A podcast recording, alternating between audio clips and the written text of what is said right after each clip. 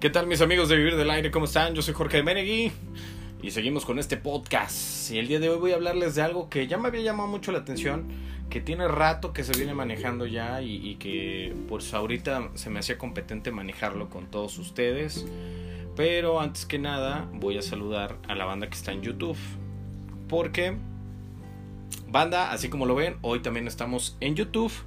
Eh, grabando eh, estos temas. Déjenme nada más me pongo bien los audífonos. Estamos grabando tanto el podcast como el video de YouTube con los temas de relevancia les platicaba yo, como este tema me llama mucho la atención, ya tiene algo de tiempo, pero realmente se volvió estimulante para mí.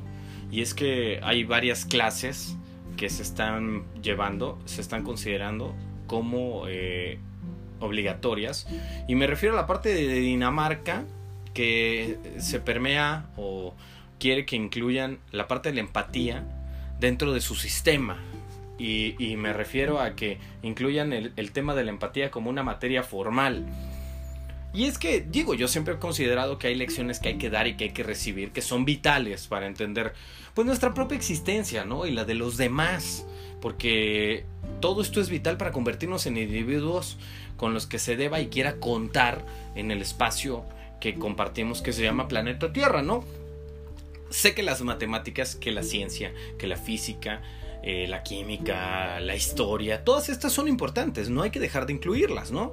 Realmente son importantes para mantener una base educativa, pero hay materias que deberían ser eh, también de enseñanza obligatoria en la primaria, en la secundaria, para hacer que el mundo pues empiece a girar en una dirección correcta y en los tiempos que hay pues varias cuestiones complicadas como el bullying, como los deditos sexuales, que han crecido de manera exponencial con el factor digital y virtual como, como potencial también, porque para la parte negativa se ocupan también los beneficios que hemos tenido en todo lo que hemos avanzado como sociedad.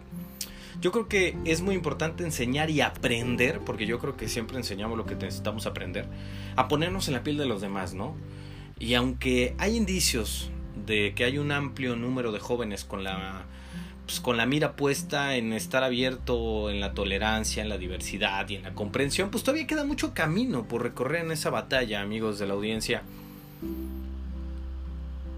Porque se libra contra pues ese desgaste diario, ¿no? que hemos tenido desde hace muchísimo tiempo, desde hace muchos años y, y todo esto lo, lo, sufren personas en colegios, institutos y después de eso llegan a los lugares del trabajo y lo igual de igual manera lo, lo reciben. Y es que una sola palabra es la solución a casi todos los males de la existencia del mundo. Y nos referimos a la parte de la empatía. Porque tener empatía es una habilidad que se adquiere escuchando y comprendiendo a los demás incluso desarrollando un criterio para poderlos comprender. Es por eso que las escuelas, en este caso de Dinamarca, decidieron introducir clases obligatorias. Dicen por ahí, este, todavía está por correr el dato, pero desde 1993 como una forma de enseñar a los niños y niños y adolescentes que van desde los 6 a los 16 años a hacer como se debe de ser, bajo los criterios eh, daneses, ¿no? Durante una hora a la semana que no es suficiente, pero es bueno para empezar, los estudiantes pues son invitados a hablar sobre los problemas que han estado experimentando, ¿no? Parte importante es que normalmente no nos desahogamos y en ese tiempo toda la clase trabaja en conjunto para encontrar una solución a cada problema. Esto, ¿qué trae consigo? Enseña a los demás a respetar los sentimientos de las personas sin juzgarlos e incluso sintiéndose identificados con ellos. Esta es la parte importante, a eso nos referimos con empatía, porque se ha demostrado que este tipo de ejercicios ayudan a fortalecer las relaciones, a simpatizar con los problemas de los demás e incluso a prevenir el acoso escolar, porque al final me va a tocar a mí también contar lo mío. Y además permite una cualidad muy importante, que es ser escuchado. Cuando eres escuchado, te sientes valorado. Y si te sientes valorado, empiezas a trabajar porque te conviertes en una parte de la comunidad y al ser parte de la comunidad no te olvidan. El no olvidarte hace que cualquier cosa que te pase a las demás personas les importe.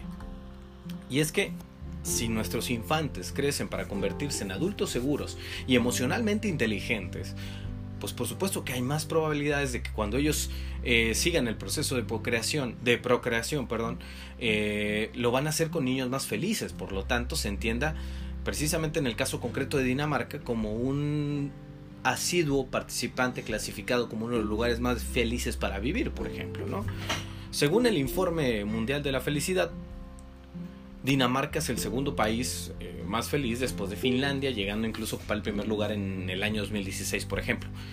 No me voy a poner a hablar en qué diferencias tienen uno u otro país, pero está claro que están haciendo algo bien y que es algo tan sencillo como convivir poniéndose en el lugar de los demás, el único lugar que de verdad nos corresponde, ponernos en el lugar de los demás. Así que trata de que en tu entorno tú seas capaz de ponerte en el lugar de los demás para que te permita resolver más situaciones y nosotros juntos empecemos a resolver problemas.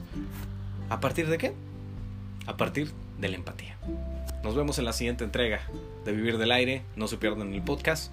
Participen y también, por supuesto, en YouTube, como estás viendo el video ahora. Suscríbete al canal. Muchas gracias.